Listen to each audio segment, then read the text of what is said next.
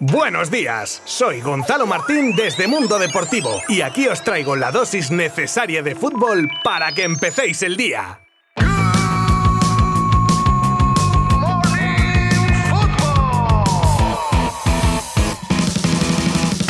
¡Ay, las bolitas, las bolitas! Menudo espectáculo dantesco el que hemos vivido ayer con los sorteos de Champions. El malo y el bueno. No era ya suficiente la propia emoción del sorteo que debido a un error informático, según la UEFA, se ha liado la mundial y ha tenido que repetirse el sorteo un par de horas después. Era el turno del Villarreal cuando inexplicablemente le toca como rival el United, cosa que no podía pasar ya que se habían enfrentado en la fase de grupos. Se quitó entonces la bola del United y cuando le tocaba el turno al Atlético, en el que sí podía tener como rival a los Red Devil, van y no meten la bola del equipo de Rañic y al Atlético le toca el Bayern. Es cuando los colchoneros presentan una reclamación, vídeo del sorteo incluido, y el notario presente en el sorteo manda repetirlo, como es lógico y normal, añado yo. Claro que luego está el Real Madrid, feliz en primera instancia al tocarle el Benfica y clamando al cielo por la repetición tras tocarle en el sorteo definitivo el Paris Saint-Germain. Dentro de que ha sido una cagada lo del primer sorteo, es de locos no tener claro que la repetición era lo que había que hacer y si le hubiese vuelto a tocar el Benfica, ¿a que no se quejarían? Claro, pues la suerte del fútbol que les lleva acompañando todos estos años, hoy no ha estado con ellos. O sí, bueno, quién sabe lo que puede pasar en la eliminatoria. Pero eso sí, el morbo no se lo va a quitar nadie con la vuelta de Ramos y Messi en el mismo equipo y Mbappé que visita la que dicen será su futura nueva casa. Y también Neymar, claro que si llega en condiciones puede ser menos quejas y más fútbol. A llorar a la llorería. Y así los octavos de Champions quedan de la siguiente manera: Salzburgo-Bayern, Sporting de Portugal, Manchester City, Benfica, Ajax, Chelsea, Lille, Atlético de Madrid, Manchester United, Villarreal, Juventus, Inter, Liverpool y Paris Saint-Germain, Real Madrid. Y tras el esperpento del primer sorteo, le tocaba el turno al de la Europa League, del que saldrán los ocho equipos que pasarán a los octavos de la competición. Allí estaba por primera vez una bola con el nombre del Fútbol Club Barcelona y la verdad es que no ha podido tener menos suerte, tocándole el rival más fuerte de los posibles, el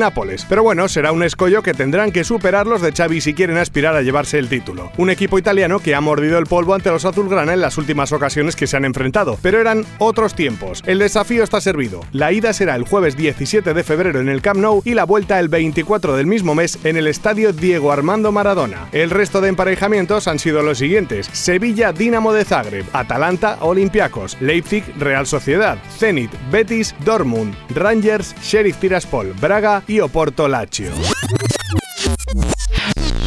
Bendita hemeroteca o maldita hemeroteca según se mire, que puede dejar a alguno con el culete al aire. Y en esta ocasión hacemos referencia a unas palabras de Sergio Ramos de 2019 en las que decía de una manera muy contundente, no iré jamás a un equipo que pudiese competir con el Real Madrid. Pues mira tú qué cosas apenas dos años después. Donde dije digo, digo Diego.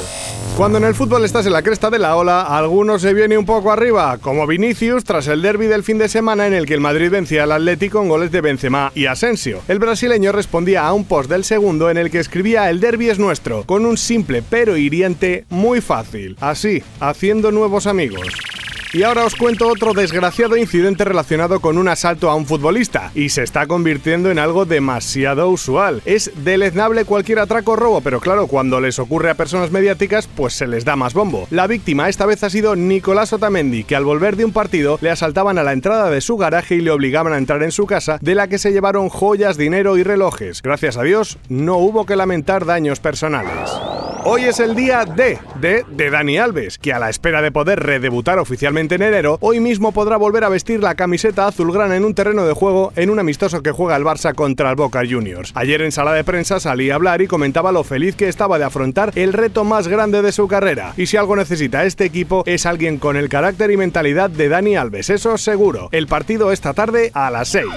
Decepción y cabreo en Turín con un ex azulgrana, Artur Melo, que llegaba a Italia como un jugador dispuesto a marcar diferencias en el trueque que hicieron Juve y Barça con el brasileño y Pjanic, les ha salido rana a ambos clubes, uno por rendimiento deportivo y otro por rendimiento y comportamiento con diversos actos de indisciplina, lo cual le ha dejado fuera de alguna convocatoria como la de este fin de semana pasado ante el Venecia.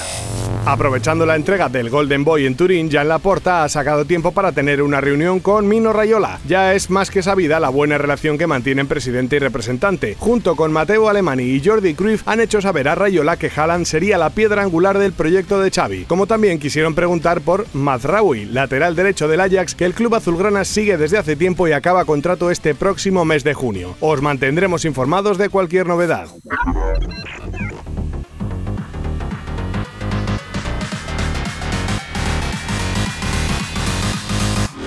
Y terminamos con el resultado de ayer del partido entre Cádiz y Granada que cerraba la jornada de liga con el empate a uno entre ambos conjuntos andaluces que sirve un poco más a los nazarís mientras que los gaditanos salen tocados del encuentro y no salen de la zona de descenso. Os recuerdo también que hoy tenemos partidos de Copa del Rey y que podréis seguir desde nuestra página web. Mañana más. Gracias. Adiós.